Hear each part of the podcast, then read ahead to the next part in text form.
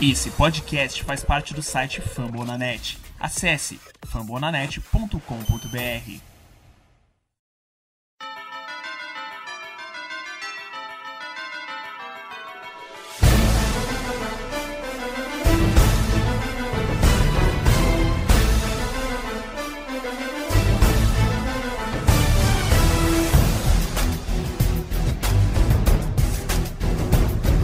galera, bom dia, boa tarde, boa noite para você que está ouvindo A Casa do Corvo, começando mais um episódio, mais um preview da temporada. Você pode estar estranhando a minha voz, eu sou o Giba Pérez. Na verdade, a minha voz você conhece, você pode estar estranhando o fato de ela estar abrindo o podcast, né? Estou aqui fazendo o papel de apresentador interino porque o Cleverton não pôde comparecer nesse preview para o jogo contra o Miami Dolphins no Thursday Night Football, na semana 10 da temporada regular da NFL, tá? Já estamos na metade, daqui a pouco tá acabando. Comigo aqui, como sempre, né? João Gabriel Gelli, seja muito bem-vindo a mais um episódio da Casa do Povo. O Cleverton sumiu, agora nós as vozes de autoridade por aqui, né? Vamos falar um pouquinho desse jogo com o Dolphins, né? Esse jogo de mais um jogo de horário nobre do Ravens nessa temporada. Jogo de Thursday Night Football, então semana curta, com viagem, né? Que sempre oferece algum desafio para as equipes, mas é, vamos repercutir aí um pouquinho de como, como esse jogo pode se desenrolar. Demos golpe aqui, assumimos o podcast, né? A verdade é essa. então, como nosso convidado ilustre para falar sobre o Miami Dolphins, atualizar a gente sobre tudo o que está acontecendo com o Miami Dolphins, Marcos Vieira, do Fincast, seja muito bem-vindo, a casa é sua, fique à vontade, vamos analisar esse jogo, Marcos. Obrigado, Giba. Obrigado, João. Uma honra estar aqui compartilhando o espaço com vocês. Agradeço aí o convite, agradeço aí a, a torcida do Ravens que está ouvindo também. E acho que vai ser um bom confronto para vocês. para a gente, Miami vive um momento muito conturbado, então a gente não tem grandes expectativas para esse jogo aí.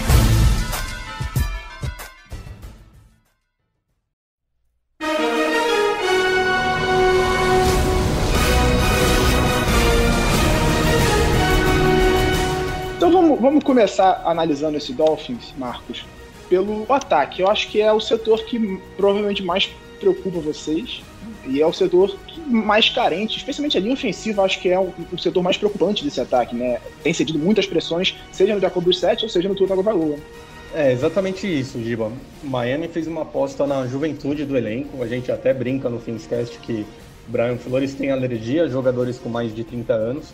Então é uma linha ofensiva extremamente jovem. São dos cinco titulares, quatro foram draftados ano passado e esse ano, e um veterano que é o Jesse Davis, que ele é um cara tampão, é um swing tackle, já está há bastante tempo na liga, mas nunca se estabeleceu propriamente dito. E é um cara que não tem condições de ser titular em nenhuma outra equipe da NFL não deveria ser titular dos Dolphins nesse momento. O ataque como um todo dos Dolphins é um problema, né? É, a gente tem um, um head coach que é o Brian Flores, que é um cara de mente defensiva.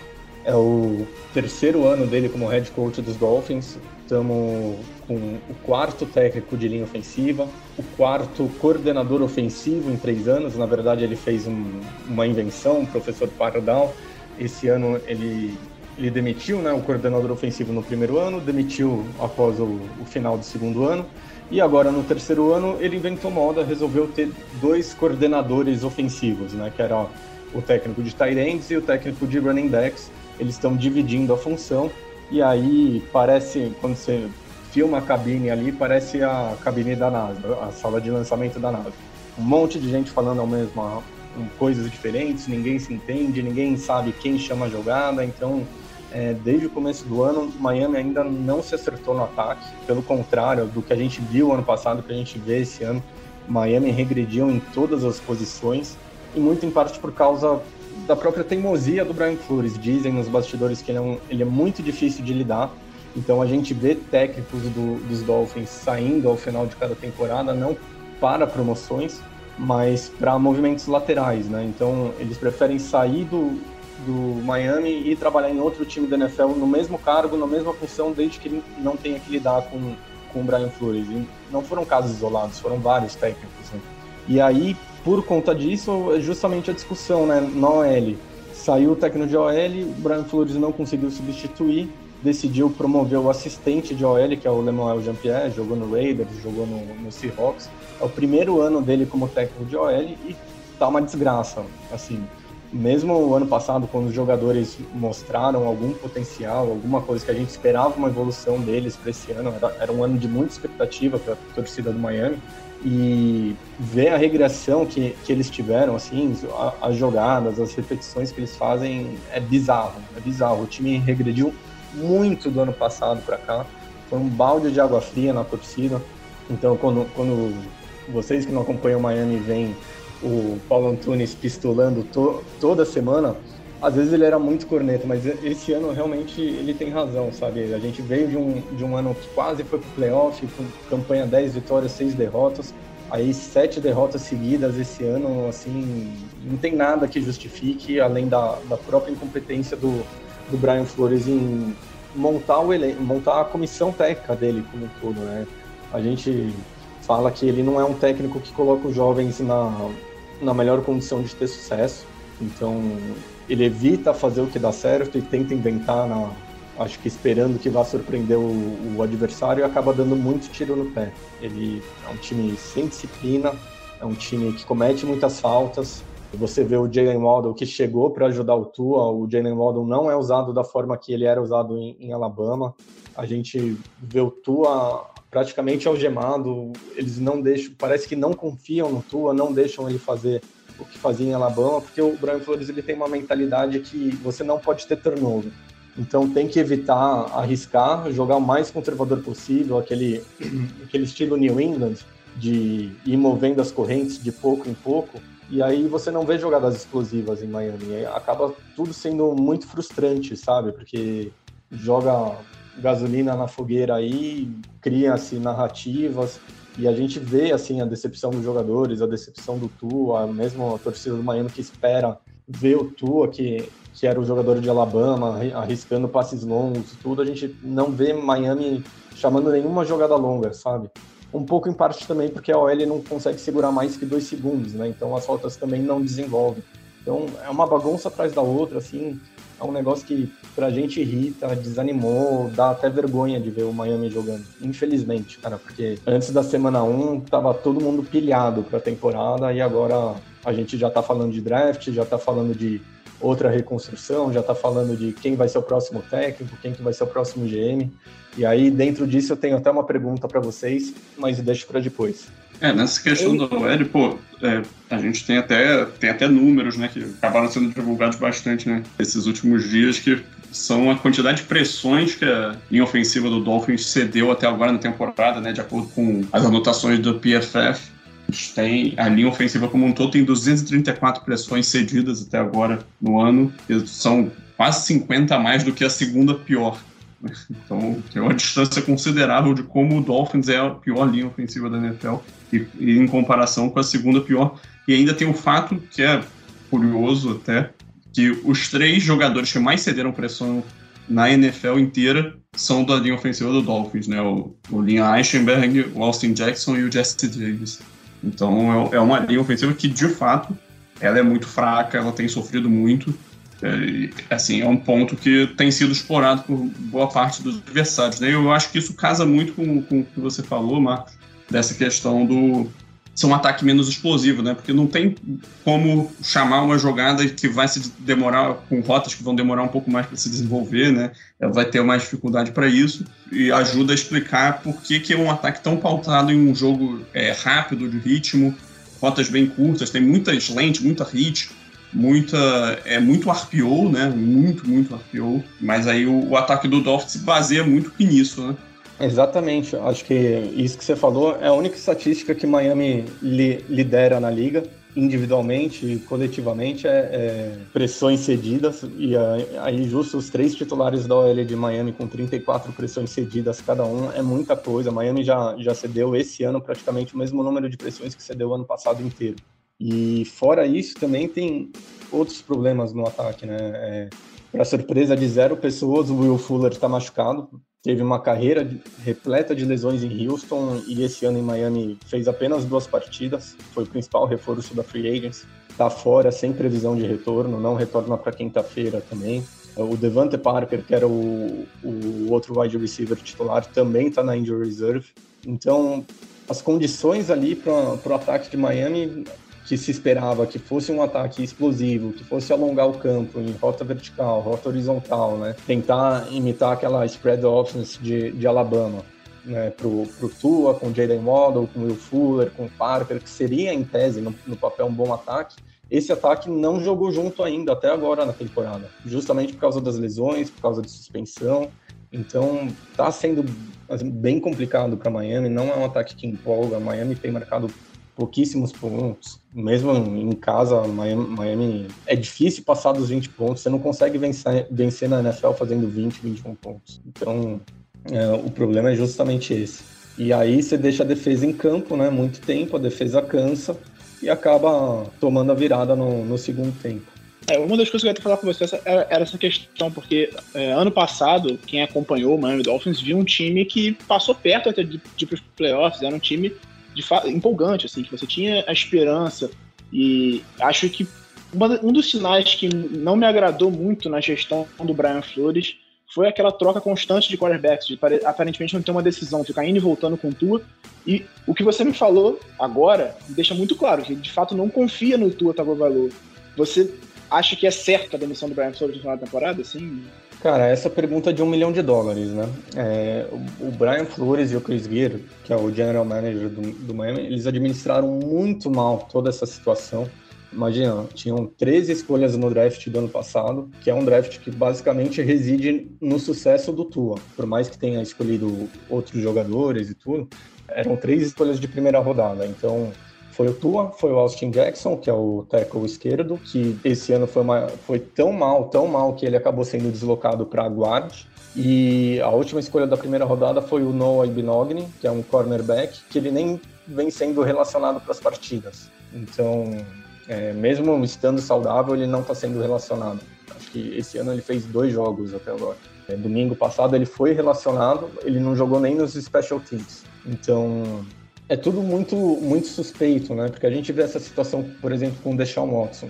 A torcida dos Dolphins, na maioria, é contra. Assim, 70, dependendo da enquete que você vê, de quem, do jornal, é, do influenciador, do blogueiro que faz, o mínimo ali é 70% da torcida contra o trade pelo Deshaun Watson. Tanto pelo histórico dele fora de campo, quanto porque a torcida realmente abraçou o Tua né? E quer o Tua sendo desenvolvido. Ele não fez nem 16 jogos ainda na NFL. Né? Então, cortar o Tua agora seria, seria muito prematuro e a gente vê potencial no Tua. Ele tem uma coracidade muito grande, ele tem um release muito rápido. Acho que é o segundo release mais rápido da liga esse ano. Ele tem boas leituras ali, só que justamente ele tá o tempo inteiro lutando pela vida dele, né? Escapando do, do sexo. Ele teve lá na segunda semana as costelas quebradas logo no, no segundo drive dos Dolphins contra os Bills. Então a gente vê que o Brian Flores não manja nada de ataque. O ataque é a área que tem a maior rotatividade do time. Ele não sabe lidar com o quarterback, não soube administrar a situação do, dos rumores do, do Watson. Né? Ele é diferente de quando, por exemplo, você vê o Mike Tomlin do, dos Steelers matando no primeiro dia o rumor de que ele poderia voltar para o college. O como fez o, o Matt Rule, falando que o Sam Darnold continuaria titular e que eles não pensavam num trade pelo Watson também. Então, não é um técnico que, que a gente vê desenvolvendo jogadores de ataque. Os jogadores de defesa ele sabe desenvolver, eles vão bem, é, é a área dele. Mas os de ataque, desde o primeiro ano dele em Miami, assim, você não consegue ver evolução. Assim, vi um pouco de evolução na segunda metade da temporada passada, que o time se encontrou melhor, mas é, era muito em parte pelo coordenador ofensivo de Miami ser um, um veterano, né? Era o Chengale, ele não chamava jogadas mais criativas, ele não era tão ousado, mas ele sabia explorar a fraqueza adversária. Agora, esse ano, ali, com os dois co-coordenadores, não, não tá funcionando, sabe? Então, quando a gente olha o contexto de como foi montada a comissão técnica, como foi montada a linha ofensiva, Miami não colocou o Tua na, na melhor condição de, de ter sucesso. Então, até a avaliação do Tua é difícil, porque a gente não sabe. Será, será que realmente ele está sendo um bust ou será que o time é tão ruim que é, por causa dele? E aí a gente vê o Deshaun Watson ano passado com uma linha ofensiva melhor que os Dolphins, tem esse ano, mas é, com uma temporada incrível, só que os Texans tiveram só quatro vitórias. E aí a gente vê o, o, o que é o cara de confiança do Flores, que trabalhou com ele em, New England, quando, quando ele jo jogou esse ano, foi muito mal, foi patético, assim, foi ridículo. O, o, time cresce muito com o Tua, então é aí que você vê, pô, o moleque não tem a mesma experiência que o Brisset, não jogou debaixo do Brady para aprender, só que o moleque manda bem, ele, ele acha umas jogadas, ele tira uns coelhos da cartola, mesmo sem fazer aquelas jogadas explosivas, que acho que o que mata principalmente o Tua tem sido a comparação com o Justin Herbert, que está indo muito bem, faz jogadas que aparecem nos highlights da semana, o Joe Burrow, que está com o Jamar Chase, fazem aquelas jogadas explosivas. Miami não, não fez jogada explosiva nenhuma esse ano, não fez nenhuma ano passado, seja com Fitzpatrick, seja com Tua, acho que fez uma com Fitz ano passado inteiro. É, e não fez ano retrasado debaixo do Brian Flores, justamente por causa dessa mentalidade aí que você tem que evitar ceder turnover a todo custo. Então o Brentford se preocupa mais com a posse de bola do que com o ataque ganhar jardas assim e, e tentar surpreender o adversário.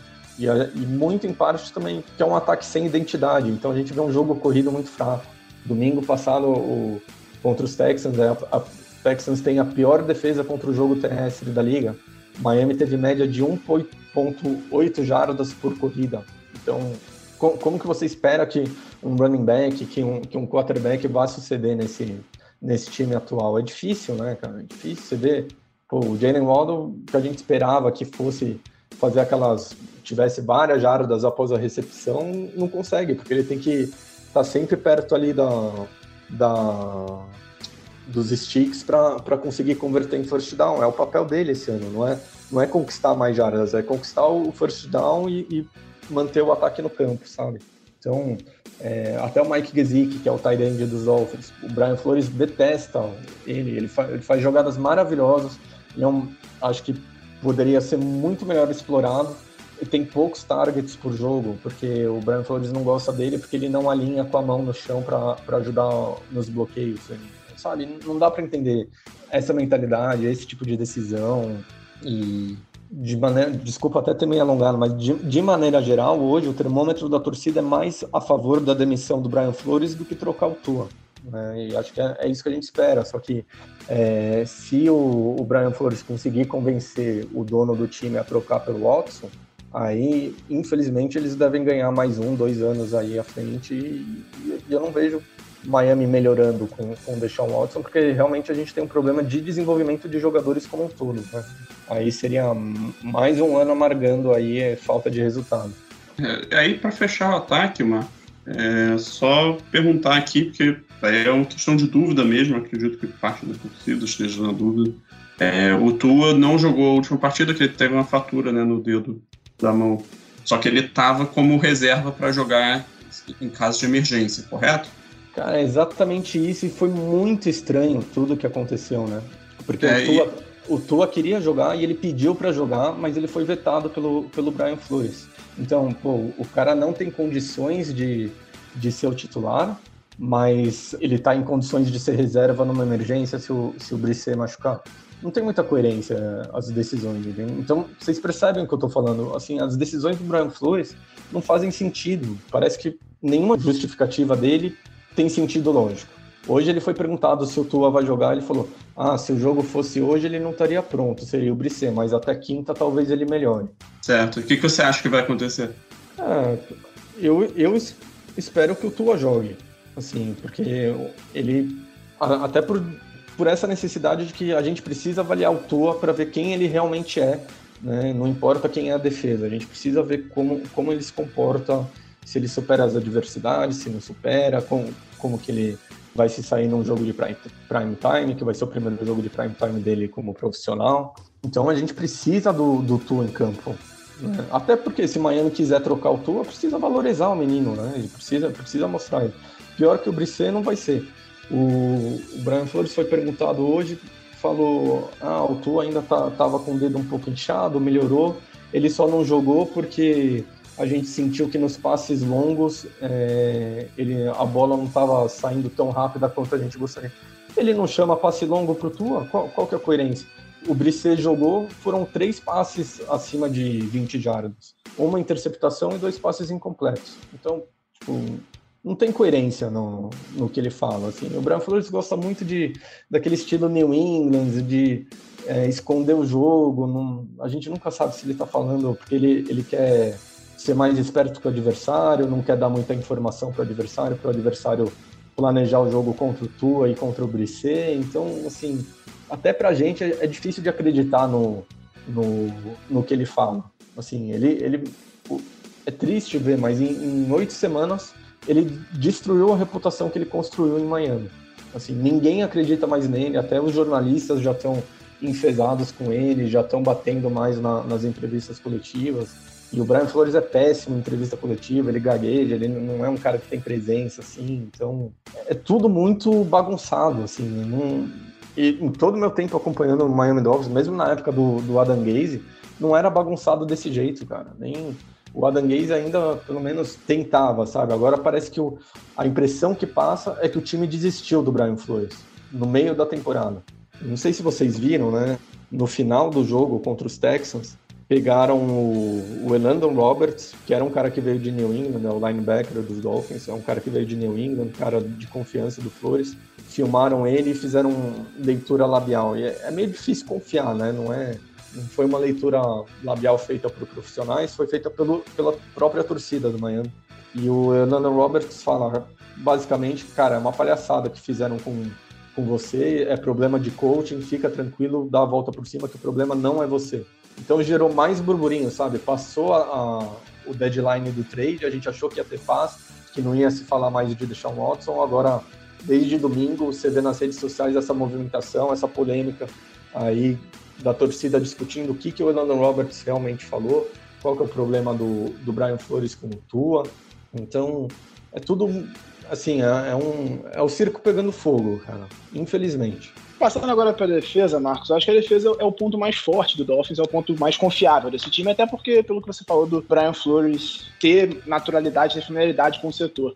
É um time que cede mais ou menos 7,4 já jardas por, por tentativa de passe, 4.3 jardas por corrida. É, é, uma defesa confiável no jogo corrido, porque o Baltimore é um time que lidera a NFL em jardas terrestres por jogo, muito por conta do Lamar. Então você vê esse, essa defesa conseguindo conter o jogo terrestre do Ravens? Cara, a defesa do Miami, ela tem uma postura que eles chamam de enverga, mas não quebra. É, é uma postura defensiva que Miami tende a ceder muitas jardas para o adversário, mas que não deixa o adversário pontuar. A defesa do jogo terrestre tem sido um problema há anos para Miami. Os nossos linebackers eles não são tão bons assim no, no jogo corrido e Miami tem uma dificuldade muito grande, principalmente contra quarterbacks móveis, né? Vocês já cansaram de ver o, Lamar Jackson deitando e rolando em cima dos Dolphins todas as vezes que eles se enfrentaram. Agora, o que, que aconteceu? Contra, contra os Bills na, se, na semana retrasada, a defesa do que era um quarterback móvel também, que a defesa dos Dolphins sempre teve dificuldade, Miami conseguiu aparecer com um plano e foi, foi melhor contra o Josh Allen do que nos jogos anteriores. É, também teve uma mudança de postura da defesa, né? Não, Miami não vinha jogando esse ano como jogava ano passado, né? Que era uma defesa com muita blitz, atacando o quarterback, desafiando o quarterback a lançar, porque tem, tem uma secundária forte, né? Então, tem de um lado o Byron Jones, tem do outro lado o Saban Howard. Então, a ideia, a proposta era deixa o quarterback lançar que a gente consegue interceptação em algum momento do jogo, porque nossos corners são bons, nossa secundária é boa. Esse ano o Miami estava com uma postura muito diferente, não estava funcionando, e desde o jogo contra os Bills eles têm, têm ajustado isso, foram, foram melhores contra os Falcons, contra os Bills, contra os Texans agora. É a única área do time que a gente tá vendo um, um pouquinho de evolução esse, é, essa temporada de, no último mês, assim, para cá. Então, ainda não é uma defesa confiável, não, não acho que os Dolphins vão conseguir parar o Lamar Jackson, vão conseguir parar o jogo corrido, mas vai ser dentro, dentro dessa proposta aí. O enverga, mas não quebra, vai ceder bastante jarda e vai tentar conter os Ravens em, em field goals e não, e não touchdowns. É, se a gente olha para os números, né, pelo menos em termos de pass rush, por exemplo, não tem nenhum grande destaque, né? O Emmanuel Ogba provavelmente é o jogador que mais, aparece, é um jogador sólido, é um pass rusher bom, mas não, não deveria ser o principal pass rusher de equipe nenhuma. Né? E o Jalen Phillips, que foi escolha de primeira rodada nesse último draft, ainda não, não mostrou muita coisa. É, exatamente. O Emmanuel Ogba já é o segundo ano do contrato dele, ele vira free agent. Até agora o Miami não fez nenhum esforço para renovar o contrato com ele. Ele e o Gesick, que são os dois que a torcida mais pede a renovação. Parece que Miami não gosta de bons jogadores e não está disposto a renovar com os dois ou prefere pagar mais caro na hora que a temporada acabar. Não, não dá para entender esse critério. O Jaden Phillips ele tem melhorado semana a semana. Ele não, não tem conseguido muito sexo, mas ele tem ido bem na, na, principalmente na pressão ao quarterback adversário, né? Falta ele conseguir finalizar essa pressão, começar a somar sec. Mas isso é muito em parte também, porque ele, ele era um cara que atacava o quarterback na Universidade de Miami. Chegou nos Dolphins, o Brian Flores pede para ele fazer o, o, que ele nunca fez na vida, né? Fazer drop back, ajudar na cobertura ao passe. Em vez de alinhar como Ed, ele tem, tem alinhado como outside linebacker.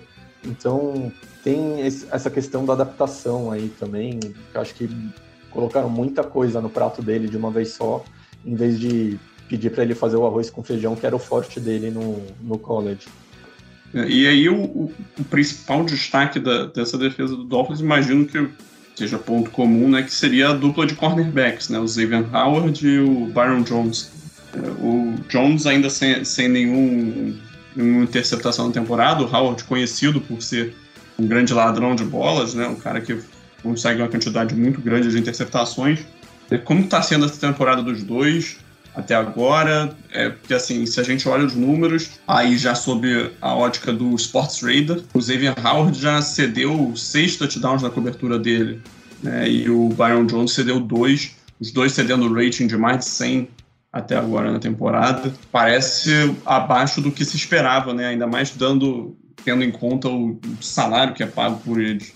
É, exatamente, acho que é uma das secundárias mais caras da NFL. O Baltimore Ravens, muito engraçadinhas, tentaram trocar pelo Howard agora no, no deadline, mas as duas diretorias aí não conseguiram chegar num acordo. Acho que muito em parte também pelo peso do contrato do Howard. Não sei como que vocês estão de, de espaço de cap hoje. É, o espaço praticamente não existe. Terrivelmente é. mal.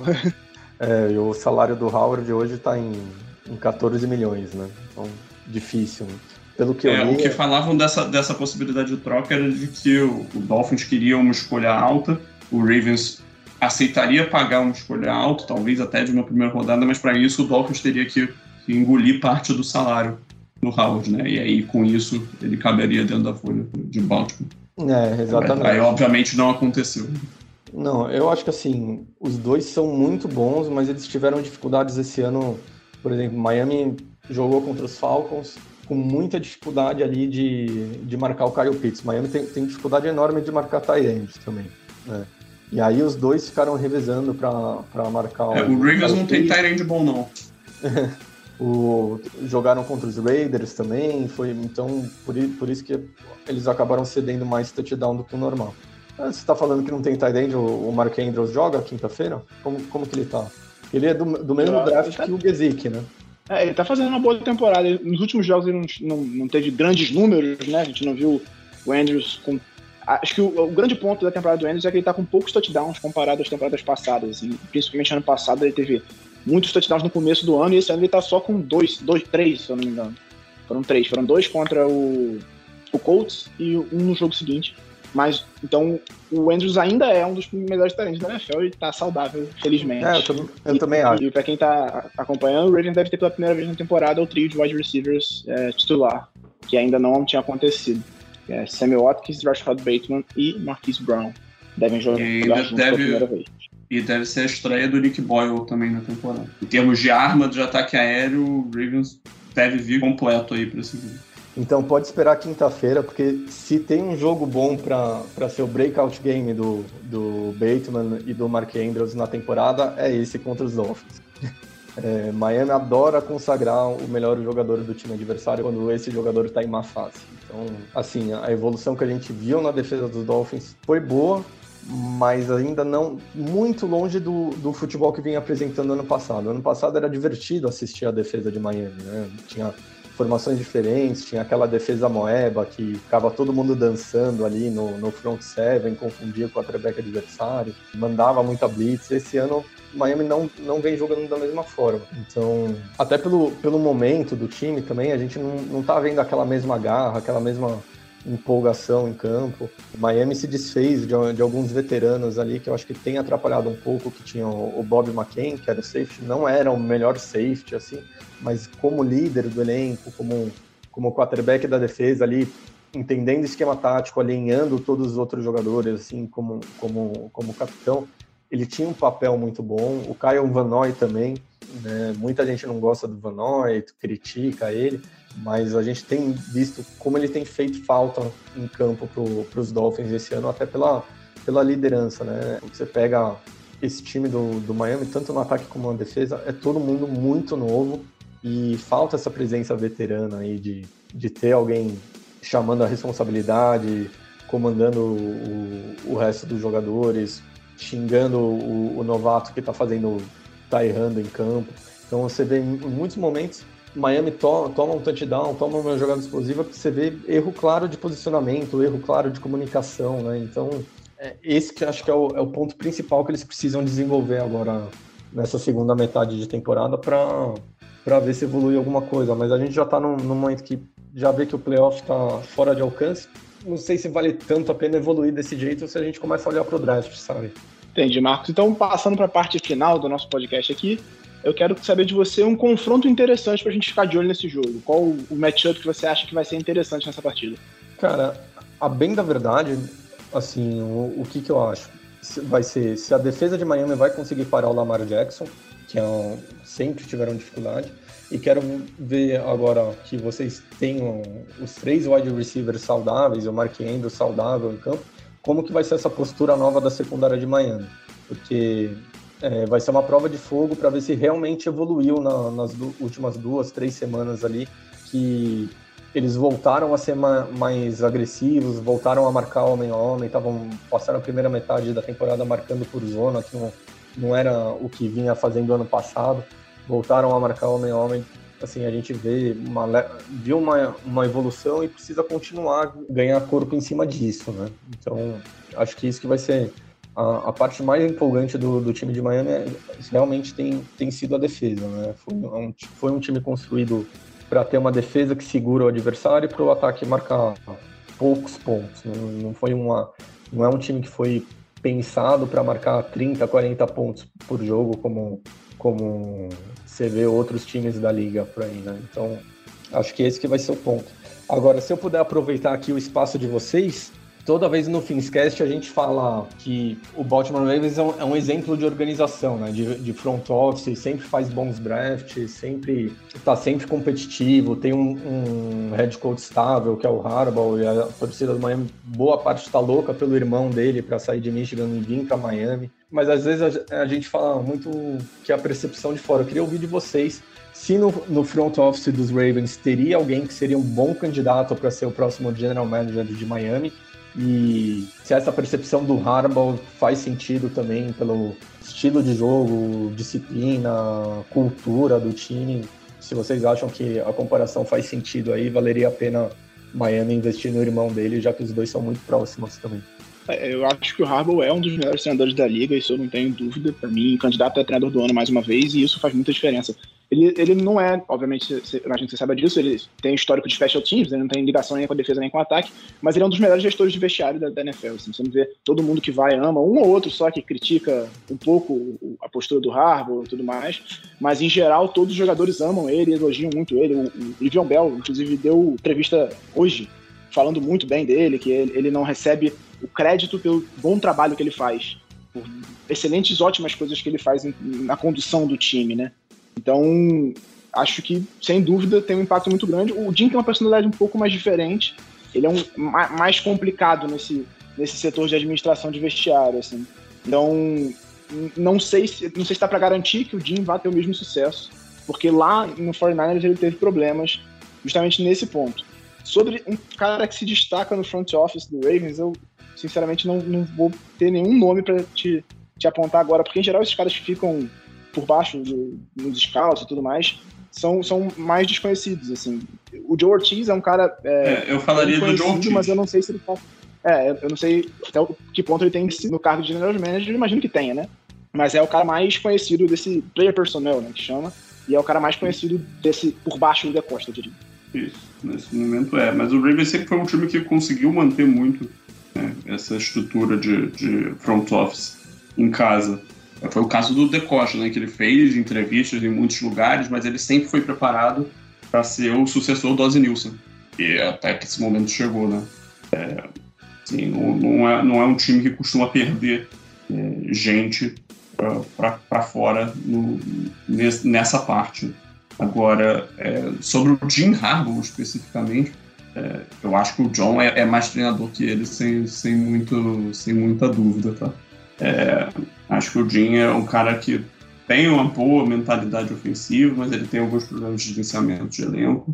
É, ele precisa arrumar alguns coordenadores bons. O trabalho dele em Michigan é um pouco decepcionante, então é, eu vejo que tem muita colaboração entre os dois, né? Um, desde que, eu, que o, o John foi para para Michigan, daí um aparece no vestiário do outro, dá palestra, sim, sim. Essa, essa é, o, o, Ravens drafta muitos jogadores de Michigan, né? Até por causa dessa, dessa conexão próxima. E todos dão errado. É, é fácil de conseguir informação sobre os jogadores. Assim, né? Eu suspeito até demais. Né? É... Não, todo, todos Mas... os jogadores de Michigan, desde que o Jim Harbaugh foi pra lá, que vieram pro Ravens, nenhum deles se destacou. Não tem um que você fala, pô, esse cara foi muito bem. O Chris Warbler foi o melhorzinho e tá no Steelers. Mas a, a, percepção de vocês, como torcedores, assim, vocês acham que o Ravens faz bons drafts ou é a gente que olha de fora e fala, pô, se a gente draftasse igual o Ravens, a gente estaria melhor? Faz, faz bons drafts, sim. É, é uma força do time. É, tem, tem uma série de jogadores aí que são relevantes né, na NFL que foram achados em, em, rodadas intermediárias, não, não apenas esses caras de, de começo de draft. Né. A partir do momento que você acha um Lamar Jackson na 32 escolha, você, você, todo o seu processo se acelera, né? Se, se facilita. Ainda se a gente está falando da condição atual. Você, é um time muito bom de draft, é um time bem gerenciado. O John Harbaugh, especificamente, ele é um cara muito versátil, um cara que se adaptou muito a essa revolução de analytics que que passa pela NFL, um cara que é muito agressivo, tem uma mentalidade boa de tomada de decisão. É difícil você ver ele errando uma decisão de uso de tempo, uma decisão relevante de, de ir para uma quarta descida ou não. É, é, um cara que, pô, quando o Ravens começou a botar o Lamar Jackson, ele, ele soube é, adaptar o ataque, conversar com o Greg Roman e mudar a, a filosofia ofensiva do, do Ravens em, no meio da temporada, algo que é bem comum de você assistir assim, de verdade mesmo, eu acho que o John Harbaugh é um cara que vai estar na discussão para entrar no Hall da Fama no, no futuro.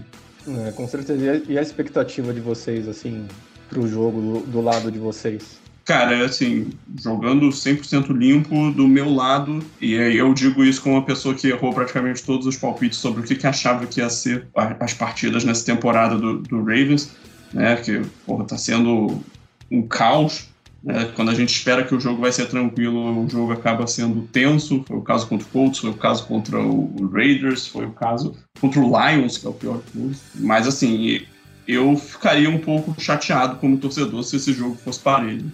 Tá? Eu, eu espero que o Ravens vença bem essa partida. Eu acho que é um time que se coloca, se propõe a ser um candidato a ser campeão da EFC, ele tem que vencer um jogo desse contra um adversário que é um dos piores times da UFC nesse momento. É, eu, eu aposto no, no Ravens, acho que vai ser uma vitória por, por, umas duas ou três posses de bola. Marcos, um palpite e uma bold prediction para o jogo. A gente já está entrando nessa seara de o que espera do resultado do jogo. Então, dá um palpite de placar do jogo e uma bold prediction. Você acha que vai. Você acha que pode acontecer, né? Cara, a minha, a minha opinião, vou repetir a mesma coisa que eu falei no Finscast, tá? É, eu apostei ali em 35 a 16 pro Ravens, porque se for o Brissett que vai jogar mesmo, não acredito em nada nesse time. Agora, bold prediction seria aquela velha máxima lá, né, de que os times, depois de um jogo muito emocionante, tendem a cair na rodada seguinte, né? Que foi a vitória de vocês na prorrogação. No domingo ainda tem viagem, vai para Miami, que já é um clima mais quente, que, que desgasta mais o adversário, semana curta. Então, talvez seria o, o, que poderia desequilibrar o jogo, aí seria justamente esses fatores extra-campo, né? Que aí talvez Miami consiga emparelhar e, e, e, ter vantagem física sobre, sobre o adversário. Mas é muito bold, cara. Eu, sinceramente, não acredito nisso.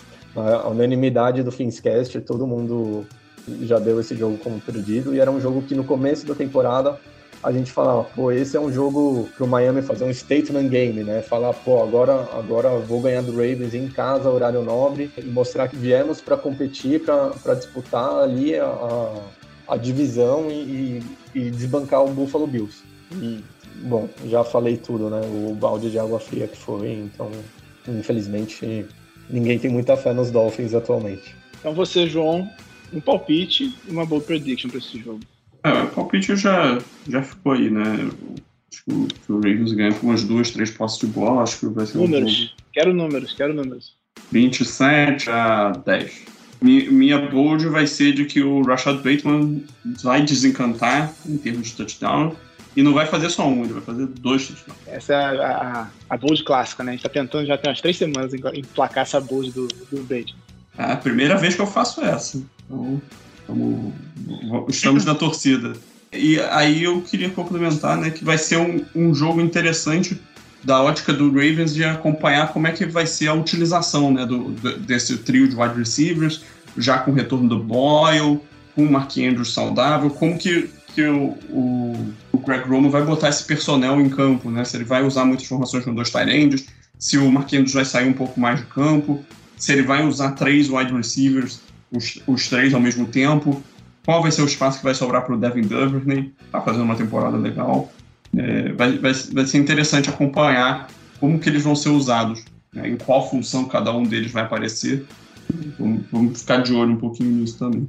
É, então, vou, meu palpite é 30, 30 a 21. Acho que o Ravens vai sofrer mais do que deveria, mas enfim, vai, vai cobrir o spread, né? Vai, ele é favorito por um touchdown nesse momento. E a minha bold é que o Marlon Humphrey vai ter duas interceptações nesse jogo, em cima do Jacoby Brissett. Se, e Marcos, para te deixar um, uma mensagem de alento, é, o Ravens é o time que mais cede big plays na temporada até aqui. Foram nove jogadas pelo menos 40 jardas cedidas para os ataques adversários. Então, se tem um momento para esse ataque do, do Miami Dolphins explodir, enfim, é esse jogo. Pô, se, se o Jalen Waddle não repetir uma jogada de, daquelas que ele fazia em Alabama com, com o Tua, aí é para fechar a casinha do ataque, então, e voltar só ano que vem. É bust. então, Marcos, muito obrigado pela sua disponibilidade de estar aqui e vir falar sobre o Miami Dolphins. O microfone é seu, faça seu jabá, faça sua propaganda aí. Valeu, Giba. Valeu, João. Eu que agradeço vocês pelo espaço, pelo tempo. Desculpa se eu falei demais aqui. É, acho que todo mundo que é da torcida de Miami está fazendo sessões de terapia em grupo e só desabafando atualmente, porque realmente a decepção foi muito grande. Eu, pessoalmente, não me lembro de uma temporada tão decepcionante dos Dolphins. Isso porque lá atrás a gente teve temporada de 1-15, então é que realmente a expectativa era grande para esse ano. E tenho certeza que o pessoal do Finscast vai ouvir também. A galera está sempre buscando, sempre querendo aprender mais. Então vai ser legal ter essa perspectiva aí, ouvindo o lado da torcida de vocês. E foi um prazer fazer esse crossover. É, tenho certeza que a galera vai gostar. Muito obrigado. Bom jogo para vocês. E espero que as bold predictions de vocês não sejam tão humilhantes para nós. Muito obrigado, Marcos. João, forte abraço. Sempre um prazer estar aqui com você para falar sobre Baltimore Ravens. É isso, estamos juntos. Muito obrigado, Marcos. Semana que vem a gente está de volta para repercutir um pouquinho de como foi esse jogo. Esperamos que com uma grande vitória nesse Thursday Night Football, o quarto jogo de prime time do Ravens na temporada. Muito obrigado pela sua audiência aqui na Casa do Corvo. Até a próxima. Espero que com o Cleverton tirando o chinelinho e aparecendo de novo para apresentar esse programa. Valeu, gente. Até a próxima.